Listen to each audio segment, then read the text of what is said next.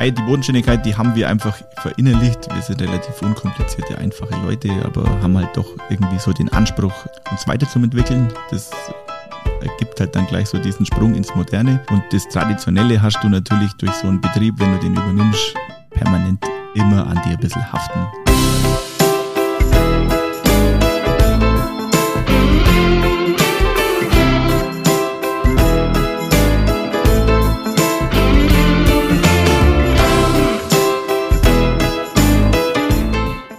Herzlich willkommen bei The Flying Schlemmer, der Podcast-Talk mit Spitzenköchen von und mit Christian Rückert. Hallo und herzlich willkommen hier bei The Flying Schlemmer. Mein Name ist Christian Rückert. Heute bin ich zu Gast in Rohrbach bei Stefan Fuß. Er ist Küchenleiter im Goldenen Stern, hat einen grünen Michelin-Stern, eine rote Haube, 6 plus Gusto-Pfannen. Äh, hallo und äh, herzlich willkommen. Hallo, grüß dich Christian, schön, dass du da bist. Äh, ja, jetzt denkt ihr euch sicherlich, äh, wo ist ein Rohrbach? Äh, Stefan, erklär's uns mal. Ja, prinzipiell ähm, kann man das zweierlei sehen. Äh, früher hat es immer geheißen, wir liegen am Arsch der Welt, aber eigentlich liegen wir ganz gut. Wir liegen äh, relativ nah an der Acht zwischen Adelshausen und äh, Dasing, zwischen Augsburg und München. Ich habe gelesen, du stehst jeden Tag relativ früh auf und teilweise schon ab 6 Uhr in der Küche. Wie sieht ein typischer Tagesablauf bei dir aus? Ja, dadurch, dass ich täglich in der Küche bin äh, und ja auch trotzdem Geschäftsführer sein muss oder darf, ähm, müssen natürlich einige Arbeiten äh, weggearbeitet werden, dass ich mir die Zeit in der Küche übernehmen kann. Das heißt, äh, halb sechs, sechs beginnt der Tag im Büro. Dann werden so die Arbeiten getätigt, die getan werden müssen, wie Mailings und sonstige Organisationen. Und dann schaue ich, dass ich bis halb neun spätestens in der Küche selber sein kann und bin auch bei jeder Servicezeit Mittag, abends zu 99,9 Prozent auch immer am Pass und hier. Äh, wie, wie verhält sich das von, den, von prozentual, so äh, Bürotätigkeiten und Küche? Also mittlerweile bin ich vielleicht bei 10 bis 15 Prozent im Büro und der Rest in der Küche. Oder Okay. Besprechungen oder je nachdem. Aber Tendenz steigend Richtung Küche. Ja, bei dir liegt jetzt die Frage nahe, äh, äh, tut mir leid, aber äh, goldener Stern oder grüner Stern, äh, was ist dir wichtiger? Ähm, ja, der grüne Stern war für uns, würde ich mal sagen, äh, ja, so, so ein bisschen so ein kleiner Ritterschlag äh, für die Philosophie, die wir eigentlich schon seit sehr vielen Jahren leben. Dass der Michelin das jetzt dementsprechend erwürdigt, ist vielleicht auch mal ein ganz schönes Zeichen. Wir sind ja hier doch ländlich unterwegs. Äh, ist es uns auch wichtig, dass wir jetzt nicht nur hier Gourmet machen, sondern auch, ähm, ja, sagen wir mal so die typische klassische Küche, die hier so eigentlich sind, gibt, ähm, modern, neu interpretiert machen, auch für ein breiteres Publikum zugänglich machen, auch für häufigere Besuche als einmal im Jahr. Und das braucht ein bisschen tiefgründiger anpacken von der, von der ganzen Denke her. Also der Mensch ist natürlich schon mal sehr wichtig, egal ob jetzt der Mitarbeiter, der Lieferant, der Gast natürlich immer. Aber es geht halt einfach darum, dass man das Ganze an der Wurzel anpackt und ganzheitlich betrachtet und denkt. Wie stolz bist du auf deinen grünen Michelin-Stern? Ja, für uns ist es halt ganz gut. Ähm, wir sind hier täglich am Werkeln. Äh, wir, wir reflektieren uns natürlich jetzt nicht auf die Art, dass wir sagen, so, wir sind jetzt stolz, dass wir einen grünen Stern haben. Es ist äh, für uns von der Außenwirkung her sehr gut. Wir werden dadurch einfach ernster genommen. Wir werden überhaupt wahrgenommen. Und dadurch ist es für uns einfach sehr, sehr wichtig geworden. Ähm, ja, stolz macht es uns halt schon, weil man dann sagt, okay, ja, es wird auf jeden Fall wertgeschöpft oder die Richtung, die wir damals eingeschlagen haben, ist sicherlich äh, nicht die verkehrte gewesen. Ja, äh, du hast ja vorher schon gesagt gehabt, äh, ist ja ein bisschen ländliche Gegend. Äh, hat sich, äh, seitdem ihr die Auszeichnung bekommen habt, äh, was verändert am Publikum? Ja, es sind natürlich schon so, dass äh, vereinzelt spürbar die Leute von weiter her wegkommen. Dann äh, kommen ganz spezielle äh, Lieferanten, Produzenten auf uns zu. Das ist alles natürlich eine sehr positive Entwicklung. Gleichzeitig wollen wir hier schon, äh, dass, die, dass die Gäste hier aus dem näheren Umfeld weiterhin kommen und dass das jetzt auch nicht zu polarisiert.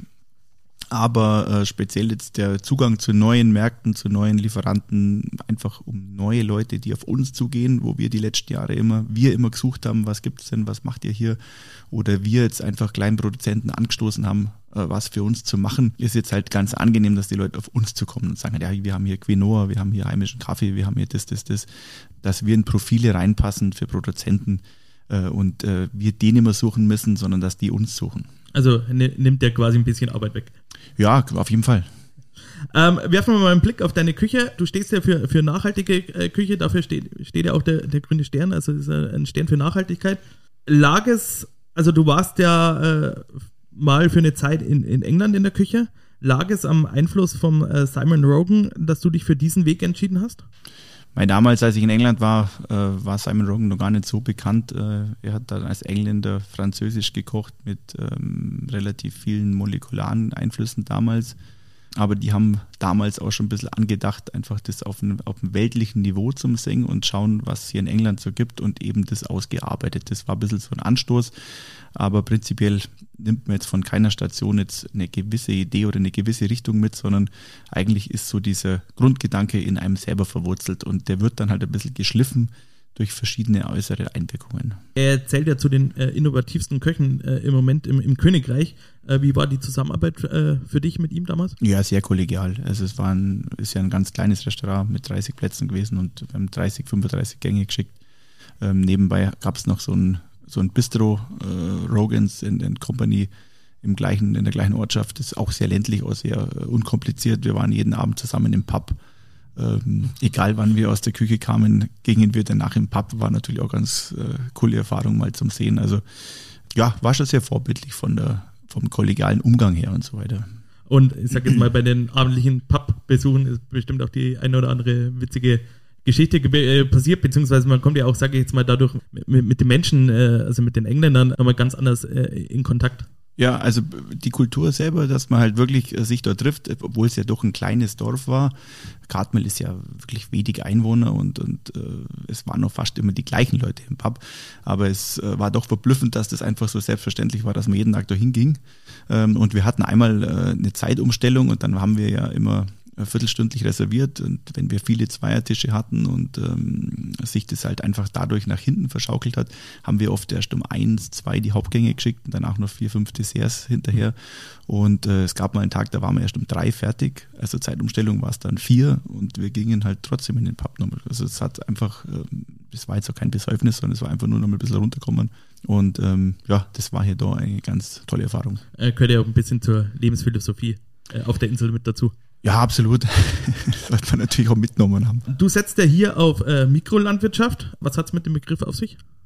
Ja, dass wir natürlich wirklich hergehen und äh, kleinen Kräutergärtler wieder züchten, dass wir eine kleine Obstplantage haben, dass wir spezielle Apfelbäume wieder pflanzen, äh, dass wir halt wirklich ganz kleine Sachen wieder selber auch ein bisschen produzieren, obwohl das natürlich sehr aufwendig ist, aber das dann auch äh, einbecken, eigene Zwetschgen aus dem Garten, alles, das ist alles Sachen, die wir jetzt halt nicht hatten, die haben wir selber gepflanzt und selber gezüchtet und versuchen halt das neben uns im Alltag auch ein bisschen mit, mitlaufen zu lassen und einfach ein paar spezielle Sachen für uns immer wieder zu entdecken. Äh, du hast gerade gesagt, äh, spezielle Apfelbäume, gibt es da Unterschiede? Ja gut, Apfelbäume gibt es natürlich sehr viele, Apfelsorten gibt es auch sehr viele. Meine Frau kommt aus der Landwirtschaft, die haben immer schon große Obstgärten gehabt und einen Apfellagerkeller und es ist natürlich ganz gravierend, welche Äpfel du für welche Gerichte hernimmst, wie es von der Süße, von der Säure, von der Textur her passt, welche äh, wie sich gut lagern lassen und dann kommt hinzu, dass das jedes Jahr anders ist, weil natürlich äh, jedes Jahr eine andere Witterung beschert und äh, ja, die Natur hat ja seine eigenen Gesetze. Also das ist schon sehr interessant und sehr facettenreich. Das heißt im Endeffekt, ihr nehmt jetzt die Gemüse, die Kräuter, die, die Obstpflanzen aus, aus dem eigenen Garten und äh, kocht damit. Reicht das von der Fülle her für, für, für, für die ganze Saison? Nee, das reicht nicht für die, für die ganze Saison und auch nicht für die ganze Fülle, aber es reicht halt einfach, um äh, gewisse Akzente zu setzen und ja, speziell auch unseren Mitarbeitern so eine kleine, ja, so eine Wertigkeit zu vermitteln. Wie lange das halt dauert, bis so ein Brombeerschälchen voll gepflückt ist oder äh, wie lange das dauert, bis so ein, so ein Kräuterbuschel mal äh, gewachsen ist und so weiter. Das ist halt auch ganz schön, ähm, dass das nicht bloß bestellt wird und der Gemüsehändler bringt, sondern ähm, dass man halt einfach das bis zum, bis zum letzten Rest auch richtig verwertet. Ja, ist ja auch, äh, sage jetzt mal ganz wichtig, auch, auch bei Kindern, äh, dass man da mittlerweile die, die Wertigkeit äh, vermittelt äh, zu, zu einem heimischen äh, Gemüse und, und zum Obst. Du bist ja selber auch Papa. Wie, wie machst du das daheim?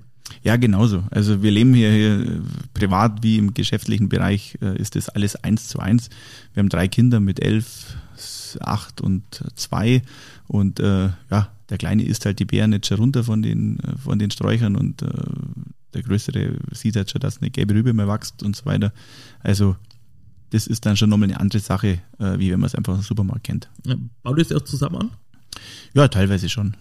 Jetzt hast du äh, ja nicht nur, sag jetzt mal, deine Mikrolandwirtschaft hier, sondern äh, du hast ja auch ein sehr enges regionales Netzwerk, haben wir ja vorher auch ganz kurz schon angeschnitten. Und äh, einige Bauern bauen äh, exklusiv äh, für dich äh, spezielle, exklusive Gemüsesorten an. was bekommst du da alles so an Gemüse? Ja, speziell ist jetzt zum Beispiel momentan ähm, die Haferwurzel. Die okay. hat ein Gärtner für mich jetzt wieder eigentlich neu gepflanzt. Die kannte ich nur aus Kochbüchern aus Amerika und so weiter. Äh, was jetzt äh, nichts mit dem Hafer als Getreide zu tun hat, sondern einfach eine reine Gemüsewurzel ist äh, Richtung Schwarzwurzel. Ist so älter wie die Schwarzwurzel, bringt aber ein ganz tolles Aroma mit und ist ein bisschen schwerer zum Bearbeiten. Zum Beispiel oder ja, so Stängelbrokkoli, wilden Brokkoli, äh, blaues Spitzkraut, das sind nur so kleine Beispiele, die er jetzt halt für uns speziell dann wieder anbaut und die wir dann dadurch regional auch haben. Hast du bei der Haferwurzel, äh, sag jetzt mal, das eingefordert oder bist du gezielt auf die Suche gegangen, weil du jetzt äh, wusstest, dass das will, das ist, ja, sag jetzt mal, das Gemüse, das ich jetzt im Gericht verwenden möchte? Also generell äh, bin ich schon Fan im Herbst äh, einfach von, äh, von Wurzeln, wie jetzt Topinambur oder Petersilienwurzel, Pastinake für Pürees, für Suppen, auch für Fonds und so weiter. Und ähm, dann ist man natürlich immer auf der Suche nach irgendwie ein bisschen was Neuerem und äh, um die Gäste einfach was Neueres zu bieten. Und ähm, dann macht es halt keinen Sinn, das aus Asien zu importieren oder aus Amerika, sondern dann braucht man das halt dann, wenn dann auch von hier. Äh, auf was achtest du bei deinem Netzwerk? Äh, müssen, sag jetzt mal, die, die Lieferanten äh, spezielle äh, ja, Standards erfüllen für dich? Ja, der Typ muss halt passen. Also mir geht es ja schon um die, um die Menschlichkeit dahinter. Wir haben die ganzen Lieferanten ja bei uns im Treppenhaus ausgestellt und es ist auch äh, bedacht so, dass, ja, dass man die Menschen eigentlich selber sieht. Also es gibt ja immer viele tolle Konzepte und Ideen und, und Ketten und Franchising und so weiter. Ähm, aber Typen, die sich Tag für Tag hinstellen und äh, sich wirklich Mühe geben und für Qualität einstehen und Leidenschaft äh, entwickeln, die werden nicht mehr und die suchen wir halt. Also es ist schon so auf menschlicher Basis, weil wenn man die Leute halt, wenn man sie gut versteht, wenn man denkt, wenn man meint, der Gegenüber ist auch ähnlich drauf, dann passt die Qualität sowieso. Äh, wie oft besuchst du die, deine Lieferanten und, und schaust, wie es läuft? Ja, die besuchen natürlich eher mich, weil die bringen die Sachen ja vorbei, dann kurzes Smalltalk und dann sind wir halt immer ein bisschen äh, mit dabei, aber wir, wir fahren jetzt die natürlich nicht permanent im Alltag ab. Das wäre jetzt äh, wäre jetzt auch übertrieben, aber äh, man ist natürlich wöchentlich im Austausch. Äh, auf deiner äh, Karte habe ich beispielsweise auch äh, das Steinacher, Steinacher Strohwellnesschwein gefunden. Was hat es denn damit auf sich? Ja, Schweinefleisch haben wir jetzt hier immer natürlich schon sehr viel verwertet, äh, sehr viel verarbeitet, weil es ja typisch bayerisch ist äh, und haben das jetzt auch versucht, ähm, ja, nicht nur jetzt ein paar so schöne Koteletts herzureifen, sondern dass man sagt, okay, unsere Grundschweinebraten, Schnitzel und so Sachen, die kommen einfach von einem, von einem Tier, was schon mal von der Rasse her passt, von der Fütterung her, dem es auch gut geht. Und äh, da sind wir eben auf unseren Bauern kommen, der äh, relativ früh das schon verstanden hat, dass er einen größeren Stall bauen muss, dass die Tiere mehr Platz brauchen, dass er sein Futter ausschließlich selber macht. Ähm, und dass die viel Frisch, Frischluft haben und was zum Spielen. Dadurch ist er in die Medien gekommen und dann gab es halt mal dieses, äh, diesen Slogan äh, Wellness-Schwein. Und das ist natürlich ein Strohschwein und äh, dadurch ist unser Fantasiename entstanden und das ist unser Schweinefleisch. Du hast gerade gesagt, die haben, was, die haben was zum Spielen? Ja, die haben halt so kleine Spiralen und so ein bisschen so kleine Bürsteln und da können sie halt ein bisschen knappern und ein bisschen, ja, ein bisschen abbürsteln und ein bisschen so schnüffeln. Ja, ihr, ihr schaut ja auch, äh, dass ihr die, äh, die Lebensmittelverschwendung äh, minimiert, beispielsweise bei der Kartoffeln die Schale auch, auch weiterverwendet. Warum ist es euch wichtig? Ja, zum einen geht man natürlich schon sorgfältig mit der ganzen Sache um und trotzdem großen Umtrieb, dass man halt wirklich schaut, dass ja nahezu wenig oder beziehungsweise fast nichts weggeschmissen wird. Also was an Gemüseabfällen dann abfällt, wird kompostiert. Was an Speiseresten sonst nur übrig ist, wird in der Biogasanlage in, in, Energie wieder umgewandelt. Und alles, was bei uns jetzt so ist, ähm, wie Schalen und so weiter, werden Fonds gekocht und mit denen dann wieder äh, Ansätze gezogen. Also, dass wir da einfach die Sache zu, ja, von der Wurzel auf bis zum Schluss auch richtig hernehmen können. Äh, zum Thema Nachhaltigkeit, äh, was würdest du unseren Hörern raten, sag jetzt mal, wenn sie äh, ja ihren Wocheneinkauf machen? Ja, einfach ein bisschen so einen gesunden Menschenverstand einschalten. Also nicht bloß jetzt irgendwie halt von irgendwelchen Angeboten leiten lassen, sondern wirklich überlegen, wann bin ich daheim, wann bin ich eingeladen, was brauche ich. Bei uns ist ja auch so, dass wir viel äh, Zeit im Restaurant verbringen und äh, wenn wir dann daheim sind, fährt man dann zum Einkaufen hungrig und, und holt sich alles Mögliche und äh, oft ist halt einfach gar nicht so viel nötig. Äh, von der Auswahl her und so weiter. Lieber kauft man etwas Gescheites, plant es gescheit durch. Was koche ich wann? Wann geht zum Essen? Wann bin ich wo eingeladen und wann bin ich gerade gar nicht daheim? Und dann ähm, minimiert sich das auf jeden Fall auch. Also äh, auch ein großer Tipp tatsächlich, äh, nicht hungrig einkaufen fahren. äh, die, die Supermärkte freuen sich. Und wir haben im privaten Bereich äh, elf Hühner. Also meine Frau kommt eben aus der Landwirtschaft, ist ein bisschen hängen geblieben und da hat sie am letzten Eck äh, vom Garten elf Hühner. Dadurch haben wir eigene Eier und die fressen unsere Reste daheim. Äh, auch eine gute, äh, sag jetzt mal Resteverwertung dann. Ja. Aber nur die privaten.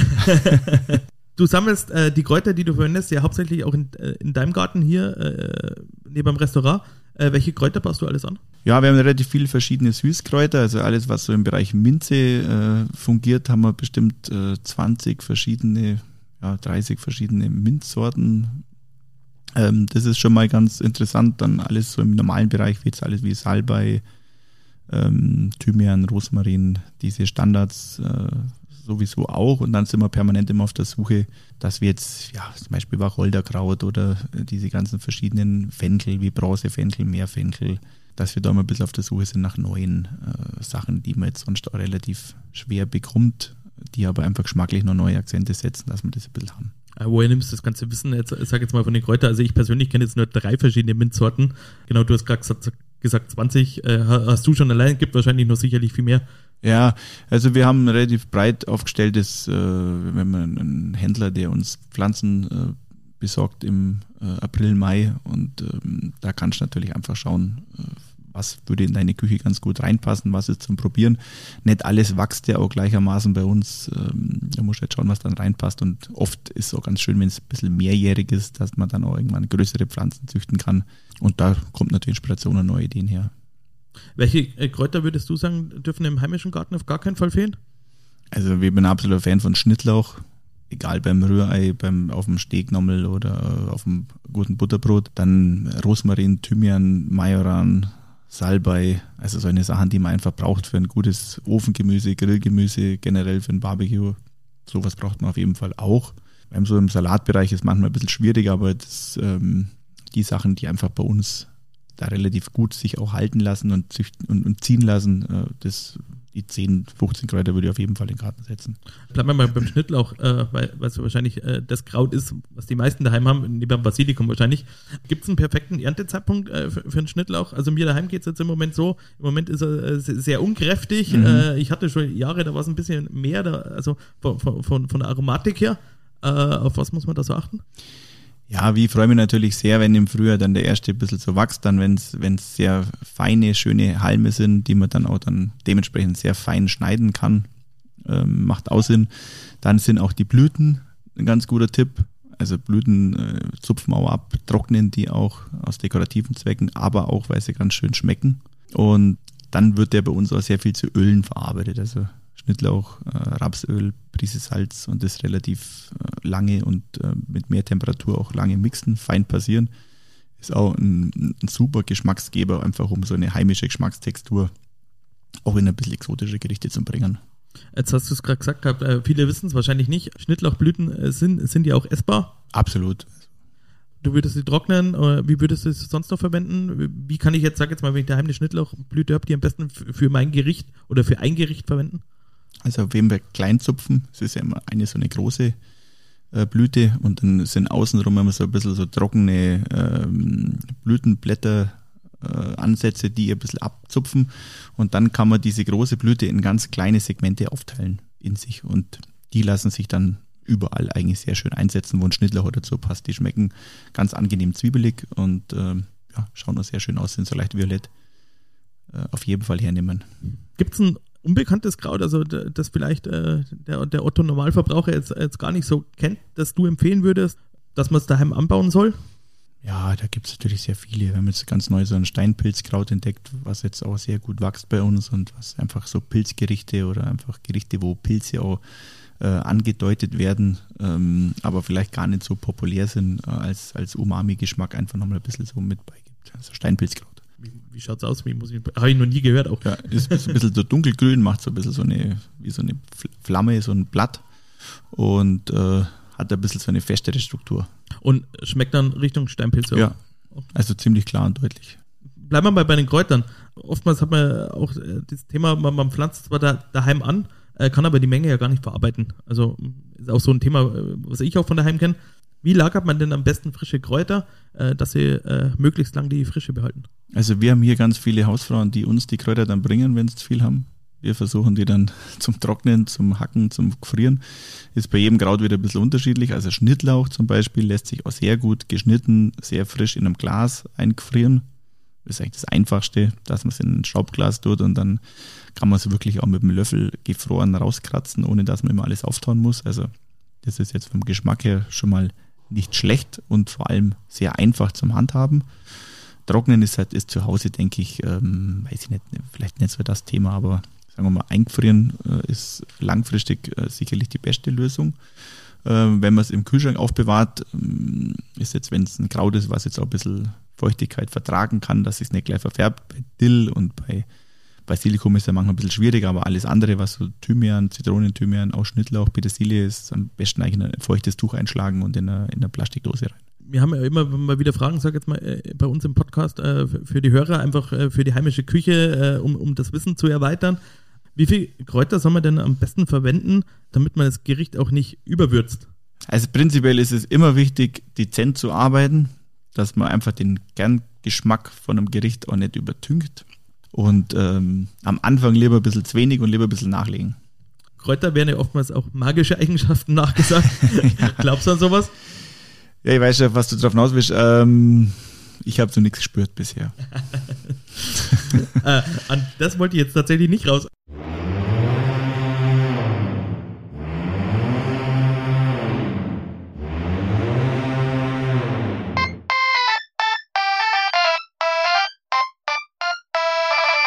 Wir nun zur Frage, äh, mit der keiner rechnet. Ich bin immer noch ein bisschen perplex von deiner Antwort, weil ich damit tatsächlich überhaupt nicht raus wollte. Aber okay. Wenn du ein Kraut wärst, welches wärst du gern? Schnittlauch. Warum? Ähm, allseits beliebt, sehr vielfältig ähm, und doch sehr facettenreich. Okay. Ähm, ist das auch, auch, auch das, sag jetzt mal, was, was deine Frau an dir schätzt und liebt? Mm, das glaube ich nicht. Sondern? Ja, gut, meine Frau, die sieht vielleicht eher die Ecken und die Kanten. Also das ist vielleicht eher äh, mit dem anderen Kraut zum äh, Verwechseln. Äh, braucht ja auch jeder, macht es ja so dann spannend und interessant. Kommen wir zum äh, Goldenen Stern. Goldenen Stern ist ja ein familiengeführter Betrieb, äh, seit vielen, vielen Jahren im Familienbesitz. Äh, wie lange habt ihr ihn schon? Also mein Opa wurde hier angenommen ähm, als von meinem damaligen, als von seinem damaligen Onkel ähm, und ich bin jetzt die dritte Generation.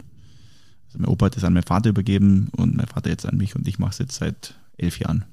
Äh, du bist ja hier quasi auch aufgewachsen. Äh, hat sich äh, gebäudetechnisch auch einiges verändert, oder? Über die letzten Jahre? Ja, als ich aufgewachsen bin, war das hier noch eher so eine Bauernwirtschaft. Ähm, es gab Wiener und Depreziner und das Hauptthema war eigentlich ein frisch gezapftes Bier. Und das Hauptmerkmal war eigentlich unsere Landwirtschaft. Wir haben ja drüben, wo jetzt der Parkplatz ist, einen Kuhstall gehabt. Wir haben hier Schweine gehabt, Hühner ganz früher und haben ähm, eigentlich äh, so eine Mikrolandwirtschaft früher schon geführt, war damals zu dem Zeitpunkt eigentlich nicht mehr rentabel und dann hat man einfach alles auf Gastronomie gesetzt, hat äh, die Flächen verpachtet, äh, alles andere weiter verkauft und ähm, komplett auf Gastro gesetzt.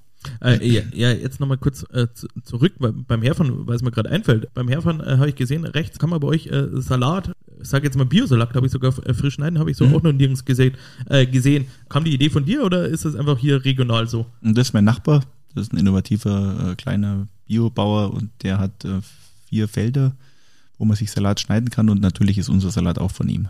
Also ich bin eh ein Fan, sag jetzt mal, von so Gemeinschaftsgärten, äh, glaube ich, äh, könnte es äh, sehr viel mehr geben in den Ortschaften. Ja, unbedingt. Also es, egal ob jetzt mal, ob man einen Garten hat, einen Kräutergarten, einen Brotbackofen, also solche Sachen wären mit Sicherheit gut das wieder zusammenzulegen und das einfach über die Gemeinschaft ein bisschen mehr abzufedern, weil sich dann einfach in der Gruppe mehr Spaß macht und einfach auch ähm, ja, ein bisschen mehr Dynamik und mehr Trieb dahinter steckt. Es kochen ja hier auch äh, quasi die Vorgängergeneration äh, aktuell teilweise noch mit. Wie ist es für dich, äh, mit der Familie zu kochen? Wer hat die Oberhand? Ja, die Oberhand, die muss schon ich haben. Also äh, das muss man sich natürlich auch dementsprechend durchsetzen. Ähm, das ist auch nicht so, dass man das von einem Tag auf den anderen Tag übergibt, sondern die ältere Generation muss natürlich loslassen und gleichzeitig muss die jüngere Generation sich das aber auch nehmen. sonst wird es ein bisschen schwierig, weil die Zeit ist natürlich, ja, entwickelt sich immer weiter, es wird immer schneller, es wird immer auch ähm, mehr Veränderung gefordert. Gleichzeitig gibt es immer höhere Anforderungen, äh, wo man jetzt agieren muss. Und ähm, ja, es ist natürlich schön, wenn man eine, wenn man eine Generation im Hinterhalt hat, die einen unterstützt, gerade die langen Zeiten noch zum Übersetzen oder einfach um für die älteren Gäste auch noch einfach ansprechbar zu sein. Und es gibt uns natürlich auch so ein gewisses Profil und einen, einen ganzen familiären Touch natürlich dadurch. Aber ähm, ja, anschaffen kann nur einer. Äh, Gibt es da auch den einen oder anderen Konflikt dann bei euch? Ja, ähm, die größten Schlachten sind geschlagen, würde ich mal behaupten. Aber das gibt's natürlich schon. Meine, Mutter hat hier natürlich immer gekocht. Die hat hier ähm, relativ als Quereinsteiger mit einem kurzen Praktikum hier äh, Gastronomie aufgemacht. Das hat man jetzt nicht Betriebswirtschaft studiert und hat jetzt auch nicht jetzt eine lange Kochjahre oder lange Wanderjahre hinter sich gehabt, sondern man hat einfach gesagt, man kocht jetzt hier und macht es da gescheit. Und ähm, natürlich hat sich die da durchsetzen müssen, hat, hat natürlich auch eine gewisse Härte äh, irgendwo entwickelt und vor allem sehr, sehr viel Leidenschaft. Und ähm, das legst du natürlich nicht von heute auf morgen ab oder kommst mit allem Neuen dann sofort klar. Über was habt ihr äh, so diskutiert oder über was diskutiert man dann so? Ja, natürlich um äh, Organisation, um Portionierungen, um Preisgestaltung, um Abläufe. Äh, hat sich aber bewährt, weil äh, der Goldene Stern hat ja schon auch eine Entwicklung äh, genommen. Wie seh, sehen Sie es jetzt im, im, im Nachhinein? Ja, ich denke schon positiv. Ich meine, die sagen es mir natürlich nicht jeden Tag, wie toll dass ich bin, aber unterm Strich ähm, sind sie schon froh, dass das sich so entwickelt hat, weil äh, sie sind natürlich einfach haben jeden Tag ein pulsierendes Leben. Sie haben Enkelkinder, sie haben einfach junge Mitarbeiter um sich rum, die auch äh, den Respekt vom Alter auch haben und sie täglich gut behandeln. Also sie brauchen das ja auch. Also es wäre jetzt nicht denkbar, äh, wenn das jetzt hier keiner weitergemacht hätte oder wenn die das jetzt nur selber dahin wursteln würden. Aber sie haben es jetzt eigentlich schon nicht schlecht. Äh, Gab es eigentlich mal einen Ratschlag äh, von deinen Eltern oder Großeltern, den du erst ignoriert hast und im Nachhinein hast du gedacht, ja, haben sie eigentlich doch recht gehabt? Ja, da gibt es natürlich einige, aber die muss man jetzt auch nicht immer alle dann wieder bestätigt haben. Aber natürlich gibt es schon Ratschläge, wo man jetzt halt als 20-Jähriger denkt, ach komm, und äh, jetzt denkst du dann eigentlich, hättest du das nicht gebraucht oder so weiter. Aber das muss man natürlich auch machen. Äh, die drei Haupteigenschaften in deiner Küche, äh, würde ich jetzt sagen, äh, sind Bodenständigkeit, Tradition und Moderne. Mhm. Äh, wie gelingt es dir, die drei zu, zu vereinen? Die Bodenständigkeit, die haben wir einfach verinnerlicht. Wir sind relativ unkomplizierte, einfache Leute, aber haben halt doch irgendwie so den Anspruch, uns weiterzuentwickeln. Das ergibt halt dann gleich so diesen Sprung ins Moderne. Und das Traditionelle hast du natürlich durch so einen Betrieb, wenn du den übernimmst, permanent immer an dir ein bisschen haften, äh, was ja auch was Schönes ist. Aber Tradition verpflichtet ja auch zur Moderne und zur Innovation, weil du musst im Endeffekt ja nicht nur irgendwie ein einmaliges entwickeltes Konzept hier führen oder einfach einmal eine Speisekarte, die hier einmal mit einem Copyright oder mit einer Interieurentwicklung mal äh, gemacht wurde, dann einfach weiterführen, sondern wir müssen uns ja stetig weiterentwickeln. Wir müssen ja unseren Betrieb äh, immer interessant halten, äh, auch wirtschaftlich so weiterführen, dass die nächste Generation auch Bock drauf hat und auch einen Grundstock hat, das weiterzumachen und gleichzeitig müssen wir sie auch so vorleben, dass die Lust drauf haben. Dann müssen wir uns ja selber ein bisschen ausleben äh, und das ist ja wichtig, dass wir einfach selber sehr viel Spaß täglich dran haben und dann müssen wir auch noch schauen, dass wir Mitarbeiter haben und ein bisschen Geld verdienen. Also das Gesamtpaket ist dann schon inkludiert einfach alles und es wird aber auch alles eingefordert. Äh, was, wie, wie, würdest du reagieren, wenn jetzt dir jemand sagt oder früher während deiner Ausbildung gesagt hätte, das machen wir schon, weil wir es schon immer so gemacht haben? Ja, das ist schon so eine Kampfansage eigentlich. Also äh, wir sind dann da schon ein bisschen engständig und sehr, sehr ehrgeizig äh, und wollen das natürlich dann auch ganz gern äh, widerlegen.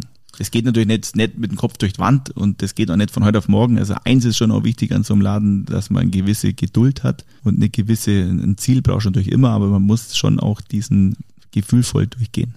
Kommen wir mal zu einer Spezialität in eurem Haus. Äh, soweit ich das weiß, äh, ist es das äh, Bœuf Habe ich es richtig ausgesprochen? Ja, gibt es verschiedene Gespräche. Äh, kommt aus Französisch und ist aber jetzt eingedeutscht. Was äh, zeichnet das aus und äh, da es ja teilweise auch bayerisches Gericht ist, zumindest von, mhm. auch von der Schreibweise her, kannst du das erklären, äh, was hat es damit auf sich? Hey, prinzipiell ist es einfach so, dass ich selber immer schon ganz gern auch ähm, Schmorgerichte gemacht habe, die auch immer auf oder die auch sehr gerne auf einer Form dargelegt habe, dass sie eben ein bisschen moderner sind. Es ist ja ein handwerkliches Können gefragt, wenn man einen richtig guten Schmorbraten macht. Das ist leider immer ein bisschen unterschätzt, weil man denkt, ja, das ist ja so eine gutbürgerliche Küche und Oma macht ja auch einen, einen, Rehbraten und einen Ochsenbraten und das ist aber mittlerweile einfach so einen richtig guten Ansatz zu machen. Man braucht trotzdem ein schönes, äh, tolles, gereiftes Fleisch, dann braucht man das richtige Teilstück dazu. Das ganze Umfeld muss passen, wie jetzt die Würztechnik, äh, die ganzen Kräuter und, und, und äh, Gemüsesachen. Dann dauert es einfach, bis das alles schön angeröstet ist, bis das schön weichgeschmort ist. Das hat einfach wesentlich mehr Charakter, als wenn man einfach sagt, man nimmt ein Stück Rehrücken oder ein Stück Steak und das wird rechts, links gebraten und dann steckst du einen Fühler rein und bratst es auf 52 Grad im Kern oder machst das im sous oder wie immer, machen wir natürlich auch alles, aber es war halt einfach immer schon ein bisschen mehr Können gefragt bei geschmorten Sachen und deswegen haben wir uns das eigentlich immer ein bisschen fokussiert. Äh, du hast ja auch den Begriff der feinheimischen Küche ein bisschen geprägt. Mhm. Ähm, was hat es damit auf sich? Ja, ich kämpfe ja hier in Bayern hier ein bisschen immer schon so mit dem Image. Wir haben früher ganz viel fürs Landwirtschaftsministerium gemacht, äh, waren da auf der ganzen Welt unterwegs, vom Vatikan, Moskau, Tokio. Und ähm, leider ist es halt, wenn du jetzt im Ausland bist, ist natürlich Deutschland sehr bekannt, Bayern auch bekannt, Bayern München ist bekannt, Weißwürste sind bekannt und das Oktoberfest ist bekannt. Aber leider die Löwen nicht. ja, es kommt vielleicht mal wieder. Aber es ist halt immer ein bisschen so ein Image, wo man dann sagt, ja, Weißwurst und Oktoberfest und keine Ahnung was. Und es hat halt mit der bayerischen Küche wesentlich mehr auf sich. Und äh, es ist halt schade, wenn man dann einfach sagt, ja, der Koch der bayerisch, gibt es halt Schweinshaxen und Schweinsbraten, was ja auch richtig ist. Aber wir haben halt immer versucht, auch diese Gerichte neu zum Denken, feiner auszuarbeiten und einfach auf so eine Stufe zu heben, dass sie einfach auch international, ja, trotzdem noch ein bisschen authentisch sind, aber gleichzeitig einfach einen eigenen Schliff haben. Und das verstehe ich für mich unter feine heimische Küche. Äh, jetzt, eigentlich hast du mal den perfekten äh, Übergang äh, zur feinen Schweinshaxe gebaut, aber jetzt habe ich trotzdem noch eine Zwischenfrage. Äh, wie kamst du der Zusammenarbeit mit dem Landwirtschaftsministerium? Ja, wie der Erstkontakt entstanden ist, ist man vielleicht gar nicht mehr so ganz. Wir hatten mal durch den heimischen Waldbesitzerverband eine Veranstaltung in Brüssel in der bayerischen Botschaft, die haben hier immer eine, eine Festivität bei uns äh, seit Jahren. Und die haben gesagt, ja, wir haben eine Feier in, in Brüssel, äh, magst du vielleicht mitkommen zum Kochen dort? Und dann habe ich gesagt, ja gut, machen wir. Damals war ich glaube 21 oder, oder 20 und habe dann Auto gemietet, erstmal alles eingepackt. Wir hatten ja noch keinen Cateringbetrieb und so. Sind dann hochgefahren und haben dann dort gekocht und ähm, da waren halt die Mitglieder vom äh, Landwirtschaftsministerium mit dabei, fanden das natürlich nicht ganz schlecht und dann haben die uns selber verpflichtet. Äh, jetzt aber zur Schweinshaxe, die hast du neu interpretiert und äh, es entstanden äh, Pickwings. Genau. Bei der Schweinshaxe ist ja so, dass jetzt äh, so dieses innere Stück, wo dieser kleine Knochen äh, dran ist, ja ein bisschen so feiner ist. Also das heißt feiner marmoriert, sehr schön saftig. Dann ist wichtig äh, bei, bei einer Schweinsachse, dass die äh, relativ schonend gegart wird. Und ähm, es ist halt auch in der feinen Küche ganz salonfähig, wenn man das äh, Schweinefleisch vorher pökelt, weil es eine ansehnliche Farbe bekommt, äh, eine, eine, feinere Textur und ähm, auch natürlich ein bisschen so ein runderes Geschmacksbild. Es wird einfach ein bisschen verfeinert dadurch. Und das alles haben wir ein bisschen zusammengeflossen. Wir haben jetzt eben diese, also angelehnt an den Namen Chicken Wings, geht es halt da eben um Pickwing. Ähm, ist natürlich kein Flügel, aber ist halt so die hintere Haxe und davon eben dieses innere kleine Stück. Und das schneiden wir eben raus. Das haben wir mit unserem Metzger zusammen entwickelt und wird dann äh, ja, eben gepökelt. Dann ähm, mit einer Sojasauce äh, leicht mariniert mit der hellen und äh, wird dann zehn Stunden sous gegart und dann ja, gibt es verschiedene Zubereitungen, wie man es dann weitermacht. Entweder man serviert es dann in der Soße, äh, es bildet sich so ein eigener Fond, den reduzieren wir dann wieder, schmecken das ab, äh, wälzen das dann in, in, so kleine Nüsse oder so. Oder wir trocknen es ab, milieren es und packen es nochmal in einen Backteig aus. Als ich äh, daheim in der Vorbereitung meiner Frau erzählt habe, äh, dass du im Prinzip Schweinshaxe neu interpretiert hast, war sie total begeistert. Und sie hat auf jeden Fall gesagt, stell ihm die Frage, äh, ob man eigentlich jedes Gericht auf äh, gehobenes Niveau heben kann. Beispiel von ihr jetzt, äh, eine Dampfnudel, mag eigentlich jeder. Könnte man sie so verfeinern, dass sie zum Beispiel auch im Fine Dining Bereich äh, einen Platz im Menü findet? Auf jeden Fall. Also eine Dampfnudel, wenn man jetzt, kennt man ja unten mit einer, ja, mit einem schönen Fuß, dann hat schöne, schöne Vanillesoße dazu. Zum einen, wenn man das alles schon mal handwerklich äh, sehr schön macht und in einer kleineren Form hinten nachschickt als Petit Four-Ersatz, ähm, machen wir hier sehr gerne. Also wir servieren jetzt auch kein so ein französisches äh, Gebäck hinten nach, wie man es momentan überall ein bisschen so sieht, sondern wir machen aktuell in unserem Menü so einen kleinen Mohn-Gugelhupf. Gugelhupf ist ja eigentlich schon eine passende bayerische Form und dann haben wir einen Mohn hier aus der, aus der Nachbarortschaft und das ist in sich dann wieder mit unserem Eierlikör, den wir aus unseren eigenen Hühnereier machen und mit so einer eingelegten Haselnuss, ja auch in der Richtung was. Wo die Frage schon ein bisschen beantwortet. Also das kann man auf jeden Fall machen. Also du hättest auf jeden Fall Ideen. Ja, auf jeden Fall. Und vor allem sind wir auch permanent dabei, dass wir jetzt eben sagen, nicht, äh, wir packen da irgendwas nach, was in Frankreich bekannt ist oder in Spanien oder was weiß ich was, sondern wir sind ja auf der Suche äh, zu überlegen, ja, was macht man denn bei uns eigentlich? Irgendwie einen, einen passenden Strudel oder, oder ja, ein bisschen so Kirlen und so weiter und das eben dann in einer, in einer feinen, kleinen Form und das dann eben nach dem Dessert. Das ist schon mal ein bisschen so unser Kernthema. Äh, auf welchem, an welchem Gericht experimentierst du äh, derzeit oder welches hast du da so ins Auge gefasst noch? Ja, irgendwas ist immer am Laufen. Also prinzipiell habe ich es immer so, dass wir jede Woche ein, zwei Sachen ändern. Wir haben immer so ein Viergang-Menü, wo man dann immer sagt, okay, da brauchen wir jetzt mal eine neue Vorspeise. Aktuell ist so ein bisschen der à la carte äh, Fisch, die à la carte Fischvorspeise. À la carte gibt es immer eine Fisch, eine Fleisch, eine vegetarische Vorspeise. Und wir hatten jetzt über den Sommer relativ lang eine ganz tolle Ceviche mit, mit, einem heimischen, mit einer heimischen Forelle, mit einer heimischen Wassermelone, mit so einem Sauerramus. Das funktioniert dann eben so lange, wie das Wetter eben so heiß ist. Wir haben aber schon eine neue Vorspeise in der Pipe. Äh, das wird wie so ein Forellentoast sein. Das ist so eine ganz äh, tolle äh, Sauerteigbrotscheibe, die gebraten wird. Und dann haben wir so verschiedene Forellentexturen von einem Tatar, so eine kleine Rauchfischkugel, Äpfel, Meerrettich, Schnittlauch, ähm, selber gemachter Senf und so weiter. Aber das haben wir jetzt eben nochmal ein bisschen hinten angestellt, weil die Temperaturen jetzt eben nur so heiß sind. Dann lassen wir jetzt eben diese Ceviche noch ein bisschen laufen und äh, die nächste Vorspeise steht schon in der Warteschlange. Äh, Gibt es eigentlich auch mal so ein Experiment, das richtig schief bei dir gegangen ist? Ja, sehr vieles. Zum Beispiel. Hau raus. Ja, absolut. Im Endeffekt ist es einfach so, dass du natürlich irgendwie das wählst und das äh, entsteht ja im, in, in Gedanken eigentlich äh, hört es ja nie auf, da oben zu rattern, sondern Tag und Nacht ist ja irgendwie sowas, äh, wo du dann sagst, okay, das äh, probieren wir, das machen wir und so weiter. Und es gibt schon Sachen, die wir einfach nicht hinbringen. Wir, wir, wir basteln schon länger an so einer Kaiserschmarrn-Tart. Kaiserschmarrn ist hier ein Riesenthema. Das ist jetzt übrigens auch so ein Generationskonfliktsthema, weil ähm, meine Mutter früher als einziges äh, Dessert eigentlich Kaiserschmarrn gemacht hat, sonst gab es hier keine Desserts und sie da eigentlich nie jemanden ranlassen hat. Jetzt haben wir natürlich über die Jahre ganz andere Desserts entwickelt und äh, brauchen natürlich auch relativ viele. Also schicken am Tag 80, 100 Desserts teilweise.